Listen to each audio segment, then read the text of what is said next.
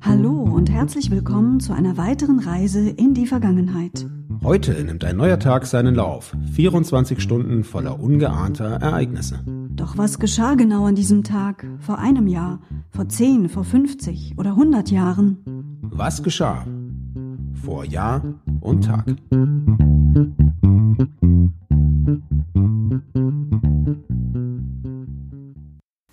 Heute ist Donnerstag, der 17. Dezember 2020. Hallo Sebastian. Hallo Anna. Vor einem Jahr.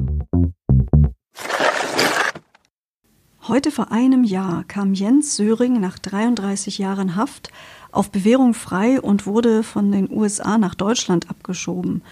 Söring war im US-Bundesstaat Virginia wegen Doppelmordes zu zwei lebenslangen Freiheitsstrafen verurteilt worden. Er selbst hat die Tat immer bestritten. Sebastian, ist das ein Fall, den du verfolgt hast? Ich habe den tatsächlich äh, dann recht aufmerksam verfolgt, allerdings auch erst, als Jens Söring dann im letzten Jahr wieder in den Mittelpunkt des Medieninteresses geraten ist an, an die Tat in den 80er Jahren kann ich mich tatsächlich selbst nicht erinnern. Wahrscheinlich war ich auch zu jung damals. Es ging damals um die, um die Eltern seiner Freundin, die ähm, er ermordet haben soll und deswegen auch im Gefängnis saß. 33 Jahre. Er hat immer wieder versucht, äh, seine Unschuld zu beweisen. Es ist ihm damals nicht gelungen. Und ich war beeindruckt, äh, wie optimistisch und dem Leben zugewandt Jens Söring dann tatsächlich da dort aus dem Gefängnis gekommen ist und ohne Verbitterung ähm, auf die Zeit zurückschaut und sich wirklich dann äh, hier einem neuen Leben zuwendet. Aber auch das muss wohl gesagt werden, es gibt immer noch Zweifler an seiner Unschuld und damit wird er wahrscheinlich für den Rest seines Lebens leben müssen.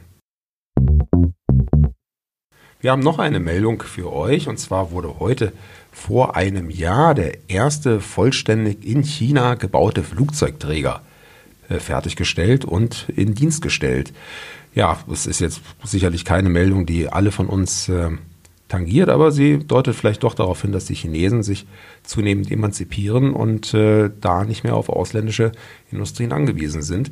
Benannt wurde das Schiff übrigens nach der Provinz Shandong. Vor zehn Jahren. Heute vor zehn Jahren haben die EU-Staats- und Regierungschefs Montenegro den Kandidatenstatus für den Beitritt zur Europäischen Union zuerkannt.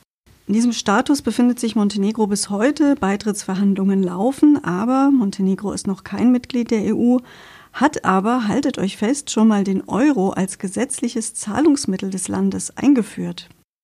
Ja, den Dinar hatte Montenegro schon im November 2000 einseitig aus dem Verkehr gezogen und ein Jahr davor, wegen der währungspolitischen Turbulenzen durch den Kosovo-Krieg, war die D-Mark als Parallelwährung eingeführt worden. Ganz folgerichtig wurde diese dann 2002 durch den Euro ersetzt. Heute vor zehn Jahren wurde außerdem der Begriff Wutbürger zum Wort des Jahres 2010 gewählt. Die Gesellschaft für deutsche Sprache in Wiesbaden macht das ja alljährlich, ein Wort festlegen, auswählen, das das Jahr besonders geprägt hat. Ja, und 2010 war es eben das Wort Wutbürger. Ich bin gespannt, ob für 2020 dann das Wort Querdenker in Frage kommt. Vor 25 Jahren.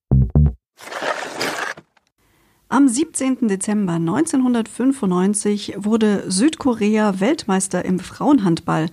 Mit einem Torverhältnis von 25 zu 20 siegte Südkorea in Wien über Ungarn. Titelverteidiger Deutschland belegte den fünften Platz. Vor 50 Jahren. Ein dunkles Kapitel in der spanischen Geschichte. Am 17. Dezember vor 50 Jahren demonstrierten in Madrid 300.000 Menschen gegen die Regierung von Diktator Franco, die am 14. Dezember, also drei Tage vorher, die Grundrechte teilweise außer Kraft gesetzt hatte. Vor 75 Jahren.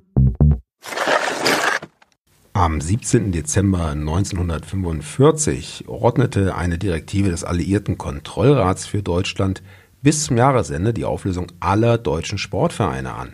Jede Form des organisierten Sports war ab sofort genehmigungspflichtig und sollte ständig überwacht werden.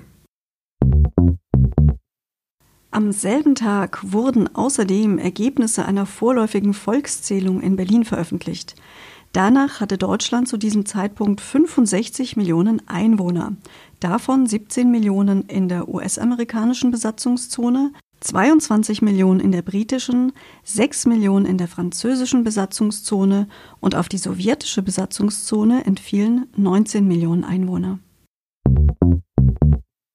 Und es gab weitere weltweit relevante Nachrichten an diesem Tag. In Paris bestimmte die Vorbereitungskommission der Vereinten Nationen die USA als Sitz der Weltorganisation, die dann schließlich in New York beheimatet wurde. Vor 100 Jahren. Heute vor 100 Jahren wurde Albanien in den Völkerbund aufgenommen. Mit dem Eintritt verbunden war die internationale Anerkennung des Staates in den Grenzen von 1913, allerdings zog sich die genaue Grenzfestlegung noch bis 1926 hin. War ja ein ereignisreicher Tag, wie es aussieht, dieser 17. Dezember, durch die Jahrzehnte hindurch. Äh, Sebastian, erinnerst du dich denn an die Wutbürger, an das Aufkommen der Wutbürger? Ich erinnere mich da schon ein bisschen dran und wir kommen ja beide auch aus dem Stuttgarter Raum.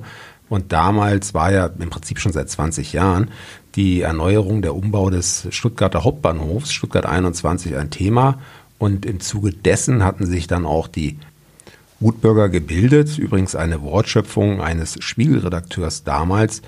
Und damit beschrieb er die Menschen, die gegen dieses Projekt protestierten, obwohl sie selber augenscheinlich gar nicht direkt damit konfrontiert waren, weil sie nämlich in ihren bürgerlichen Halbhöhenlagen der Stadt wohnten und sich gegen dieses Umbauprojekt in der Innenstadt wandten. Die Wutbürger nahmen dann noch eine größere Fahrt auf und formierten sich immer stärker gegen das Projekt. Mittlerweile wird der Bahnhof gebaut, soll auch in einigen Jahren eingeweiht werden.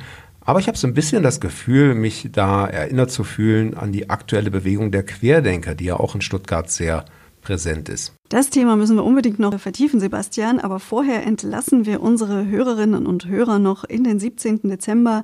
Habt einen schönen Tag, wir hören uns morgen. Lasst es euch gut gehen, sagen Sebastian und Anna. Der Podcast vor Jahr und Tag erscheint täglich neu. Produktion Tonbild Schau. Dr. Anna Kugli und Sebastian Seibel GBR. Mit uns können Sie sich hören und sehen lassen.